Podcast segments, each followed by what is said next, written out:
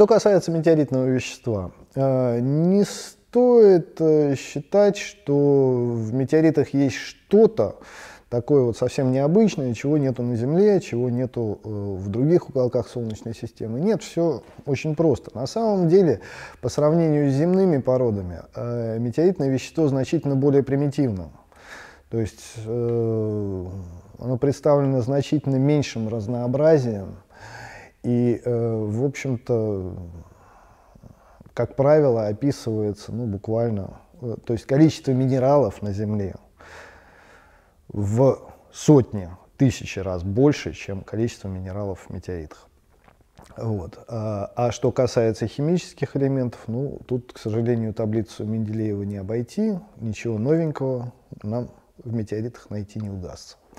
Единственное э, различие, что отдельные минералы, они не могут образоваться в земных условиях, потому что у нас окислительная атмосфера, и э, может быть э, чем-то неподходящие условия. То есть с одной стороны гравитация, с другой стороны окислительная атмосфера, вот, присутствие воды, и так далее, присутствие каких-то газов, э, в том числе кислорода, углекислого газа и так далее. А э, в метеоритах этого не было, поэтому в метеоритах могут быть образованы э, некоторые достаточно нестойкие в земных условиях минералы, которые можно, особенно в свежих образцах, определить. Но в первую очередь следует всегда помнить, что э, ничего такого сверхъестественного и необычного в метеоритах нету. Э, основу составляют э, силикаты, причем в основном это железосиликаты, оливин и пироксен. Э, составляет металлическое железо, сульфиды, фосфиды железа. Соответственно, железо с,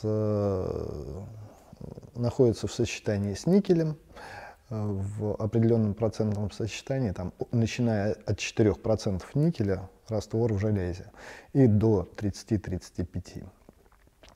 Вот. Э, остальные минералы, которые э, присутствуют, они, э, а, ну, есть также хромит, вот, э, возможно, некоторые другие включения, возможно, включение чистого оливина, то есть это силикат железа, э, кристаллического. Вот. Но, тем не менее, состав метеоритов по сравнению с, э, с земными породами, он значительно беднее. Вот. И об этом стоит всегда помнить. Так что, когда э, человек находит якобы метеорит, он говорит, у меня тут вообще сплошные металлы платиновой группы, ну, все понятно. Характерные особенности метеоритов – это каменная э, составляющая, это э, в основном э, силикаты железа, оливин пироксен, это металл в металлической форме, он может быть как мелкодисперсный, в каменной матрице, может быть также и достаточно крупными участками. Может, полностью, э, может метеорит полностью состоять из металла. Метеоритный металл – это железо с никелем, э, где никеля от 4 до порядка 35%, различное сочетание может быть. Вот. Допускаются даже отклонения от этого дела, но тем не менее в среднем это 4-30%. Вот. Чем, каковы внешние особенности метеорита? Если метеорит только что упал, большинство из метеоритов э, это хондриты. Соответственно, если это хондриты, то в них содержится металлическое железо. Э, при пролете через атмосферу метеорит, э, так сказать, обгорает. Что это значит? То есть внешний слой э, плавится, причем плавится э, с очень хорошей температурой при тех скоростях, на которых метеориты входят в земную атмосферу. Как правило, температура поверхности может достигать нескольких тысяч градусов.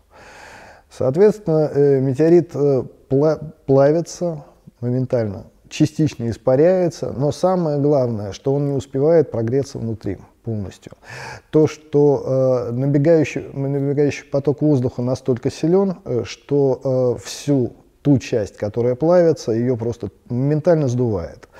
Поэтому кора э, плавления метеоритов, как правило, не, не превышает э, 1 миллиметра.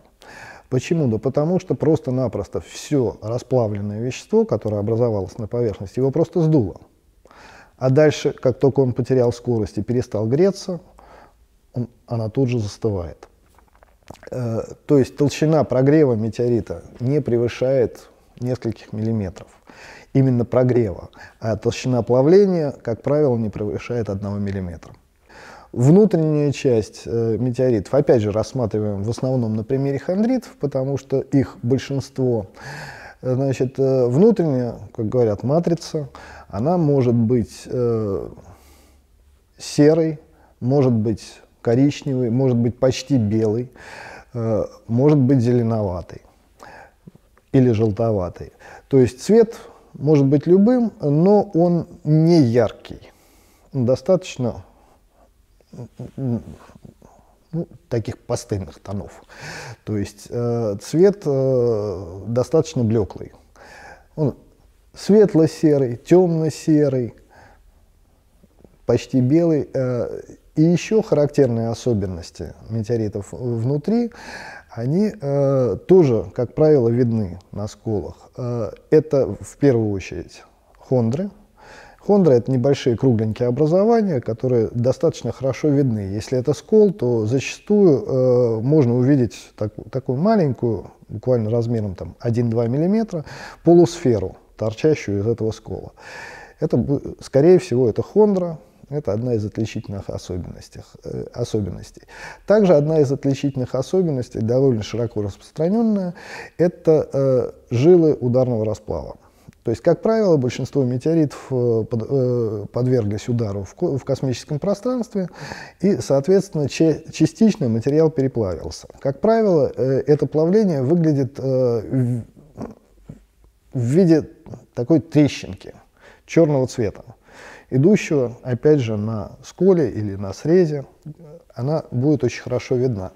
А, на самом деле это не трещина, это э, сдвиговые деформации, которые образовались. И там, где прошел сдвиг, э, материал переплавился. И получилась такая вот жилка ударного расплава. Иногда эти жилки бывают настолько большие, что они образуют карманы ударного расплава. Это уже серьезные объекты, которые явно видны, то есть э, вы сра сразу увидите, что вот серая матрица, вот черный расплав, вот опять серая матрица. Ну, опять же, все понятно. Скорее всего, вы держите в руках метеорит. Зачастую, э, очень часто, э, приходят э, образцы с э, просто явного техногенного шлака, который просто сложен как будто из пузырей.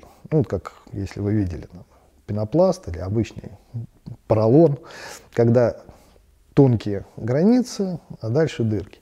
Такого в метеорите быть не может.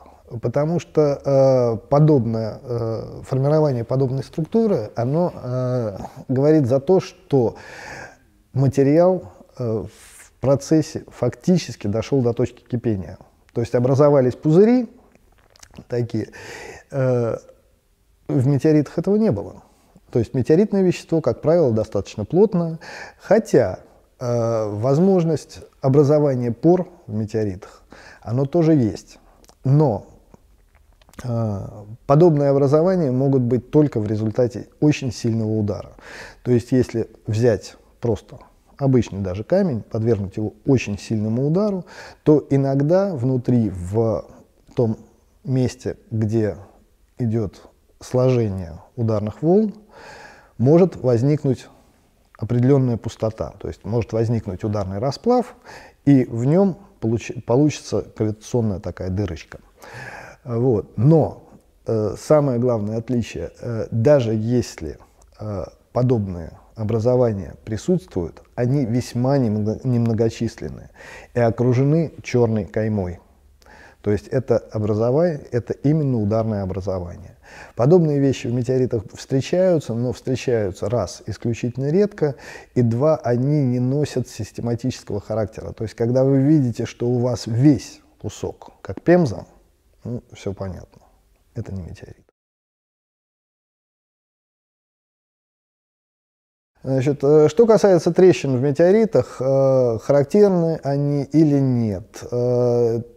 Э, в исходных метеоритах, как правило, трещины – это что такое? Это следствие какого-то ударного события, которое испытал данный образец.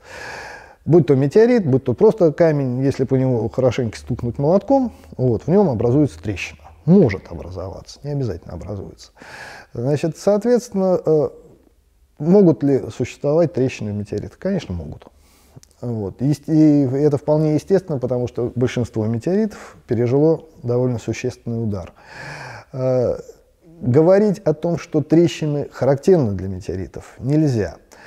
Но э, можно достаточно четко отследить э, э, по характеру сколов поверхности, по характеру трещин, часто можно сделать предварительный вывод, может ли данный объект быть метеоритом или нет. А, есть э, объекты, ну, типа кремня, например, или стекла. Если вы ударите по нему молотком, вы четко увидите, что трещины идут достаточно ровные, концентрические и так далее. Если у вас подобная трещина в материале, который вы предполагаете метеоритом, вероятность того, что это метеорит, очень-очень мала. Потому что вещество метеоритов достаточно неоднородное, и те исходные трещины, которые там были, они будут выглядеть совершенно по-другому. То есть э, на основании того, трещиноватый материал или нет, сделать вывод о том, метеорит это или нет, невозможно. Но по характеру трещин, по их внешнему виду, иногда некие предположения можно высказать. Что может э, служить предпосылкой того, что вы нашли метеорит? Значит, э, в первую очередь, если вы нашли обычный камень, покрытый достаточно рыхлой, но явной ржавчиной, вот, э, есть шанс, что это метеорит, э, потому что метеоритное железо ржавеет, как и обычное железо, так как оно мелкодисперсно распределено по каменному материалу, то оно ржавеет в том числе и под поверхностью. Э, вот эти следы ржавчины могут выступать наружу, соответственно, вы их увидите.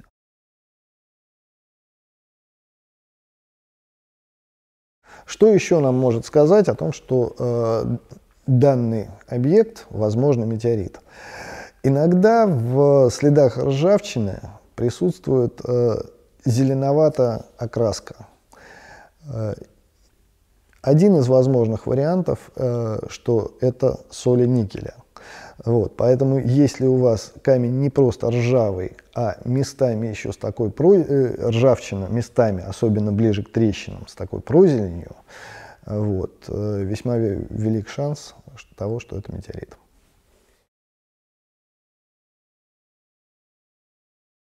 Очень часто считается, что э, вот э, метеориты магнитные, поэтому нашел я магнитный камень, э, это точно метеорит. А вот ничего подобного. Земных магнитных пород очень много, и они, они очень широко распространены, представлены практически везде. Если, если хотите, можете даже сами произвести такой эксперимент. Очень много гранитной облицовки, в различных городах. Собственно говоря, если вы возьмете не один, не один магнит и попробуете эту, этот гранит, то очень велик шанс того, что магнит у вас прилипнет. Потому что граниты и базальты очень часто бывают магнитными. А, характерная особенность э, заключается в том, что ни гранит, ни базальт, как правило, не ржавеют. То есть у вас прилипает магнит, но камень не ржавый. Скорее всего, это не метеорит. А, а вот если камень покрыт явной коркой ржавчины, скорее всего, э, есть большой шанс, что это метеорит. Потому что э, для метеоритов характерно металлическое железо, который окисляется. Вот. А для обычных э, камней земных это э, промежуточная стадия между гематитом и магнетитом, магнетит, может быть пиролюзит, то есть это некоторые минералы, которые сами по себе магнитные, но они, так как они образовывались в земных условиях, там нету металлического железа как такового, там нечему ржаветь. То есть э, этот материал, он не будет, в большинстве своем ржавым не будет. Поэтому э, если у вас есть камень, который хорошо магнитится, но не имеет абсолютно никаких следов ржавчины, ну, шанс на то, что это метеорит, ничтожен.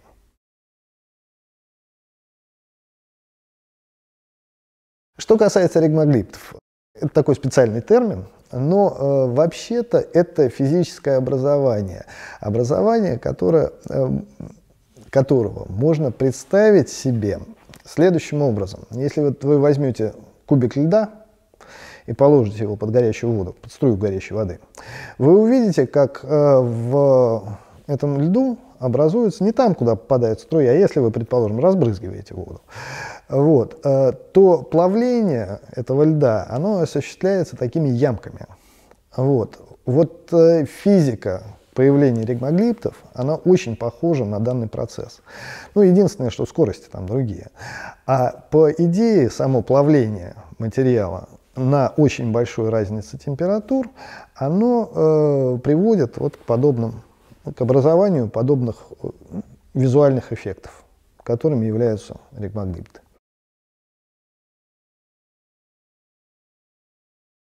Что касается хондр, э, процесс формирования хондр до конца не ясен. Э, но что они собой представляют? Как правило, это круглые или округленные объекты э, небольшого размера, как правило, не превышающие нескольких миллиметров в диаметре. Если ее вытащить целиком из метеоритного тела, это будет практически шарик в большинстве случаев. Э, если э, распилить хондру пополам, э, у нее может быть кристаллическая структура, может быть такая радиальная структура. Они бывают, они бывают разными, но общий их, общий их момент – это округлая сфероидальная форма. Скорее всего, подобная форма образовалась на этапе формирования газов пылевого облака из остатков предыдущей звезды. Вот. Э, соответственно, просто образовались такие маленькие шарики, частенько скристаллизованные внутри. Вот. Потом, впоследствии, они слиплись местами с пылью, местами с себе подобными, где-то подробились. Вот. Э, таким образом получился обыкновенный хондрит. Ну и, собственно говоря, его аналоги, недифференцированное вещество. Бывают округлые металлические включения в метеоритах. Э, кстати, что самое интересное, что они относятся к классу углистых хондритов, это вот бенкубиниты, там бывают округлые металлические шарики образования, но это не хондры. Вот, хондра это вот, по самому определению, это силикатное включение довольно четкой формы и подходящее под описание. Вот, поэтому э, хондры, они... Бывает другая ситуация, которая достаточно зрелищная на спиле, э, хорошо. Э, бывают так называемые armored хондры, которые э, окружены металлом. То есть сам, сама хондра, она кругленькая, силикатная, а вокруг нее идет оболочка металла. На распиле это видно просто отлично. По поводу того, э, каким может быть цвет метеоритов. Ну, как я уже сказал, он может быть, э, как правило, это довольно блеклые оттенки, но цвет может быть любой. Э, соответственно, что можно сказать, что если у вас есть яркий полосатый камень с переливами, это не метеорит. Вот. Как правило, цвет метеоритов достаточно тусклый. Э, по поводу прозрачности. То же самое можно сказать, если у вас в руках прекрасный кристалл, прозрачный, светящийся и так далее. Если это не включение оливина в метеоритах, которое бывает от желтого до зеленого цвета, э, прозрачности другой в метеоритах не бывает. Соответственно, если у вас есть на руках кристалл, прозрачный, красивый, то это не метеорит, потому что э, оттенков типа голубого, типа красного, э, прозрачных в метеоритах не встречается. Наибольший шанс того, что вы нашли метеорит, это, как правило, какая-то, грубо говоря, цементоподобная масса, вот, с участками ржавчины, иногда полностью ржавчиной покрытая. Большинство метеоритов, особенно долго полежавших в земных условиях, они выглядят достаточно непрезентабельно. То есть, если вы видите кристалл красивый, оформленный, если вы видите какой-то полосатый камень, ну, это на 100% не метеорит.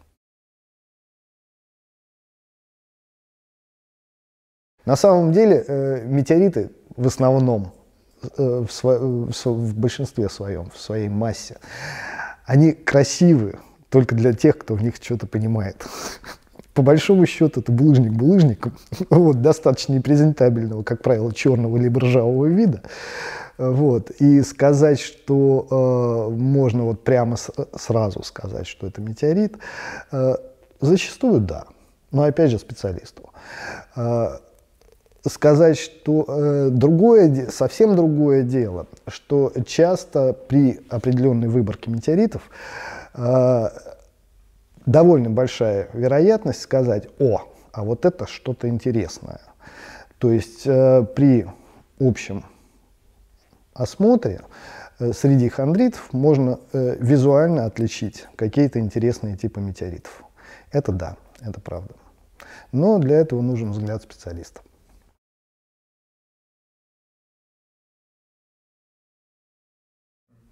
Опять же, что касается сохранности метеоритного вещества при прохождении через атмосферу. Э, тоже один из аспектов этого дела, а вот если какие-то следы жизни несет э, метеорит, может ли он их сохранить в момент падения на Землю, или это все сгорит там на поверхности. Э, нет, конечно, э, сохраняется, сохраняются и органические вещества, которые запечатаны внутри э, камня и так далее. Он не прогревается до конца, поэтому падает с нормальной температурой. Там нету каких-то серьезных температурных изменений, нету, зачастую не бывает каких-то серьезных ударных воздействий. Поэтому, в принципе, метеорит донести практически без изменения свое вещество из космического пространства на Землю? Может. Вот. Но, опять же, это не отрицает того, что э, вероятность того, что метеориты занесут жизнь из космического пространства, нас, не то что минимальная, а вообще стремится к нулю, просто-напросто потому, что в космическом пространстве нет условий для ее возникновения. Значит, вот э, очень часто говорят, что э, метеориты в космическом пространстве очень холодные. А ничего подобного. На самом деле, э, если логически рассуждать, э, ну вот у нас есть орбита Земли. То есть для того, чтобы метеорит встретился с Землей, он должен оказаться, грубо говоря, на ее орбите. Э, смотрим, э, смотрим земные температуры. Земная температура э, у нас варьируется от минус 70 до практически плюс 70. Вот. И это при учете того, что ее сильно защищает земная атмосфера. То есть сильно сглаживает этот температурный перепад. Соответственно, камень, который окажется на орбите Земли, будет разогрет Солнцем до температуры порядка 200 градусов, если он не в тени. Вот, так как он вращается, это неравномерный нагрев, но все равно эта температура камня, если он достаточно большой, достаточно быстро вращается, ну, считайте половину от этой температуры. То есть это будут очень близкие к земным условиям. Там, если, это, если это брать что-то среднее между 170 и, соответственно, плюс 200 градусами, соответственно, мы получаем температуру близкую к нулю. То есть не сильно отличающаяся от температуры земной поверхности. Соответственно, э, метеорит не должен быть не очень холодным, не очень горячим. Ну, просто средней температуры. При нуле градусов, если подвесить там метров 400 тело в диаметре, оно же будет остывать очень долго. Ну, реально долго, пока, пока все это дело остынет. То есть э, просто скорость, скорость остывания достаточно, мел, э, достаточно медленная. А самое главное, что у нас, э, ну, в тот момент, когда все это дело формировалось, оно было хорошо разогрето. То есть вообще весь этот аккреционный диск, он был там все это самое, все терлось друг об друга, там энергии было валом. Вот, поэтому это действительно все оставало миллионы лет. Миллионы, милли... Э, сказать еще миллиарды, нет, не могу, но, по крайней мере, весь этот процесс порядка сотни миллионов лет шел. Соответственно, один градус за миллион лет – это не такая большая, э, не такая маленькая скорость в планетарных масштабах. Что касается винманштетовых структур, а, в первую очередь всегда нужно помнить, что это не обязательный, это э, весьма характерный, но не обязательный признак железного метеорита. Э, нельзя сказать, что вот если это метеорит, то у него обязательно есть структура. Это неправда. Э, на самом деле довольно большой процент, значительный процент э, метеоритов структуры это не обладает. Либо она и второй вариант, либо она настолько тонкая, что не видна вооруженным глазом, либо она наоборот настолько большая, что, э, имея в руках кусок размером с кулак, вы просто не видите границы этой структуры, потому что сам, сама балка, которая образована в метеорите, она полностью закрывает всю поверхность, то есть она очень большая. Такие, такие варианты возможны. Ну и также есть э, бесструктурные метеориты атокситы или гексаэдриты, где эта структура выглядит совершенно по-другому. Вот, э, кстати, иллюстрация.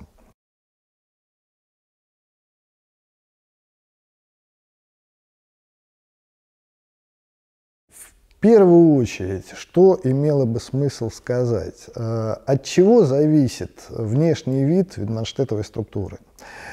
Первую очередь, это э, скорость остывания из расплава данного вещества.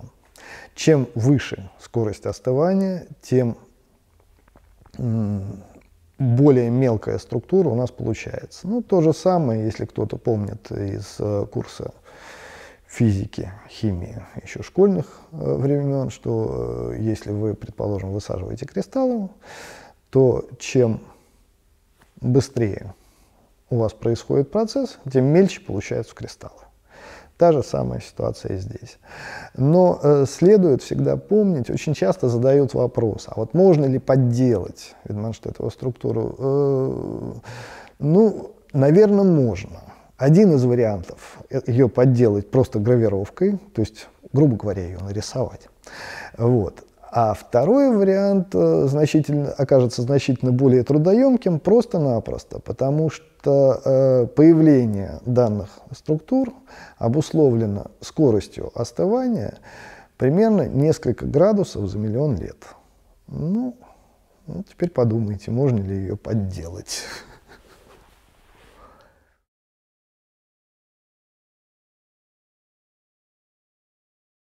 Что касается ведмаштетовой структуры, хотелось бы еще отметить. Вот э, частенько возникает такой вопрос, а вот, вот э, структура, это так красиво, это так здорово.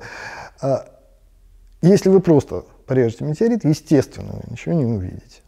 Для того, чтобы э, проявилась данная структура, ее нужно метеорит срезать, отполировать, а затем протравить. Э, Причем э, стоит обратить внимание на то, что э, не существует каких-то универсальных рецептов. Под каждый метеорит приходится, ну, есть так называемый нетал, это раствор азотной кислоты в спирту. Вот. Достаточно низко, низкой концентрации, там порядка 3-5% в спирту растворяется кислоты, но э, дело в том, что этот э, раствор прекрасно работает на лабораторных образцах, когда нужно протравить для того, чтобы сделать исследование под микроскопом. Но э, для того, чтобы образец приобра... приобрел э, видимый, вне... видимые внешние признаки ведомаштетовой структуры, э, зачастую этого недостаточно. И очень часто приходится просто-напросто подбирать э, определенные условия. Э, это может быть как концентрация, это может быть как бы и э, вариант э, с разными кислотами. То есть не обязательно будет использоваться азотная кислота, иногда имеет смысл использовать соляную кислоту, иногда имеет смысл использовать хлорное железо. А, иногда приходится изменять условия, э, условия отравления. То есть э, когда-то стоит подогревать раствор, когда-то стоит подогревать чуть-чуть образец. Вот. Иногда наоборот стоит немножечко э, притормозить этот процесс. Очень часто бывает такое, что образец плохо вытравливается слаб, слабой концентрацией, а при большой концентрации просто-напросто внешняя поверхность темнеет. То есть условия приходится подбирать, и причем они э, зачастую индивидуальны для каждого отдельного метеорита. То есть э, универсального раствора для отравления как такового не существует.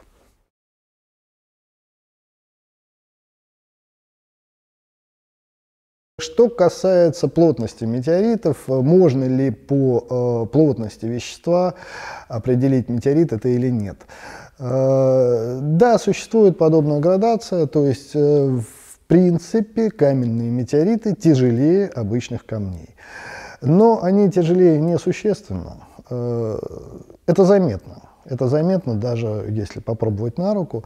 То есть если брать среднюю плотность земных пород, там кварца, ну, гранит может быть чуть побольше, ну, берем кварц и, квар, и составляющие, там, типа кремня и так далее. Это в основном где-то в районе 2,5 грамм на кубический сантиметр. Плотность метеоритов, э, обыкновенных хондритов, приближается э, в среднем где-то к 3,5 граммам на э, кубический сантиметр. Соответственно, э, даже тактильно она выше, чем плотность земных пород, лежащих рядом. Вот. Но этот признак э, не настолько явный, чтобы на него опираться для того, чтобы сделать вид, что это метеорит.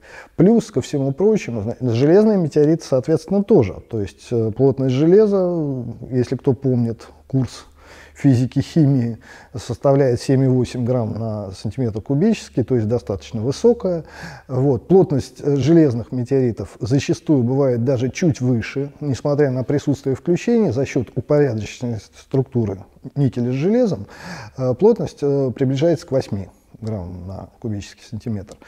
Но, опять же, это, это очень условный показатель. Э, дело в том, что э, последнее время, особенно последнее время, э, распространена практика подсыпки дорог всяким техногенным материалом. В частности, очень часто используется шлак, шлам и остатки железа с металлургических производств. Это дело потихонечку растягивается по полям, поэтому э, делать какой-то конкретный вывод, когда вы нашли бесформенную железку на